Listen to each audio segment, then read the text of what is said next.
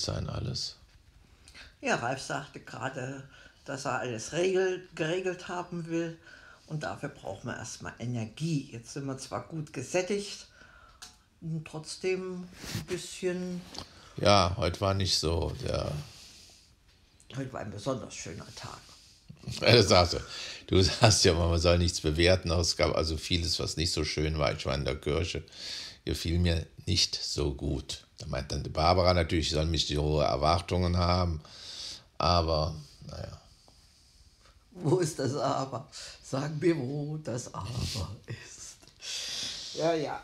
Naja, ja, du hast ja schon mal gesagt, wenn du in die Kirche gehst, willst du auch was mitnehmen. Aber das heißt ja, du würdest da was einkaufen wollen. Und das finde ich, lässt sich kaum umsetzen. Einen spirituellen Impuls mitnehmen. Ja, dafür. Ähm, War ja auch ein bisschen, aber. Boah, ja. ja, bist wieder beim Aber angekommen.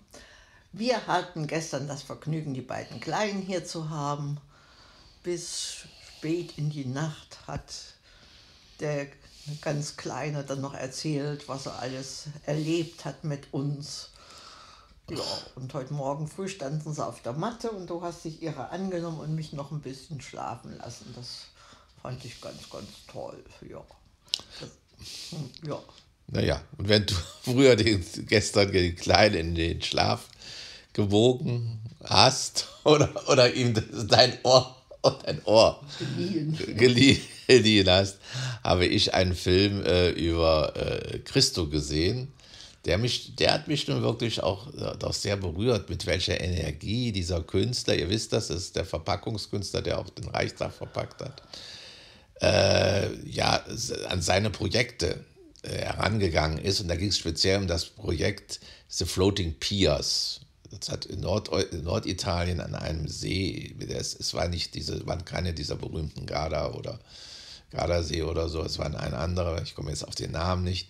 Da hat er also ein so 20 Meter breites Band von einer Insel bis aufs Festland gelegt. Das sah dann so aus, als ob man äh, über das Wasser schreitet.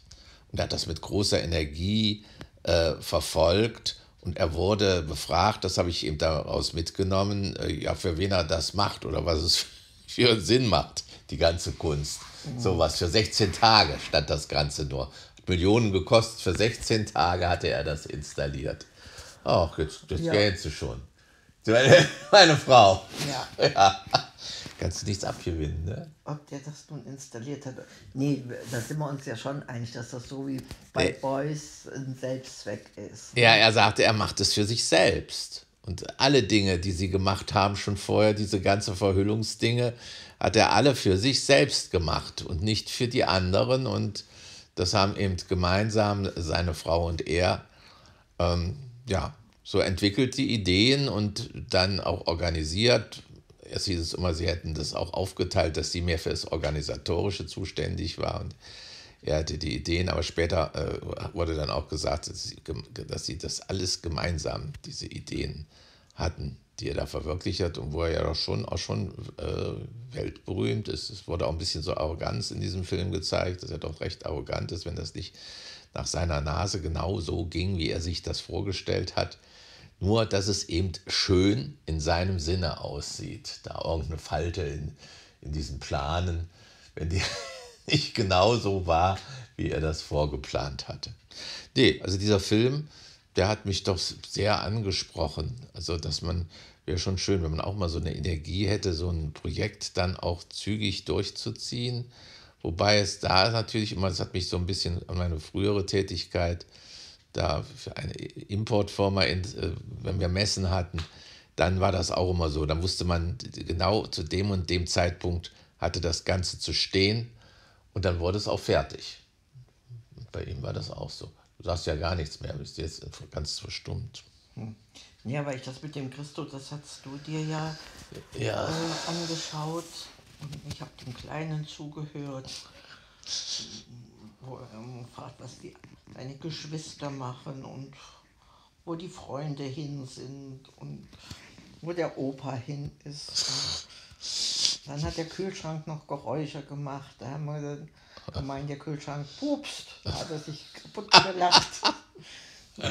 Das finde ich ja auch schön. Geräusche sind es so sehr, ähm, ja, übers Hören sehr empfänglich. Mhm. Und das, das war, war ein ungewohntes Geräusch eben halt. Naja. Und die Kleine hat erzählt, wir hätten beide abwechselnd geschnarcht. Und wir erst gedacht, nur du hättest geschnarcht, aber nein, ich schnarche auch. Hat er das halt früh gesagt, oder wie? Die Kleine hat das gesagt. Die Kleine? Ja. Seine Schwester? Das glaube ich nicht. Wir hätten beide abwechselnd geschnarcht. Hat sie denn mal gelauscht, oder wie? Ich weiß es nicht. Sie hat uns heute Morgen jedenfalls gehört. Genau. Da haben wir doch nicht mehr geschnarcht. Da waren wir doch schon lange wach. Naja. Da ist äh, es sie waren also. jedenfalls äh, ähm, früh eingeschlafen.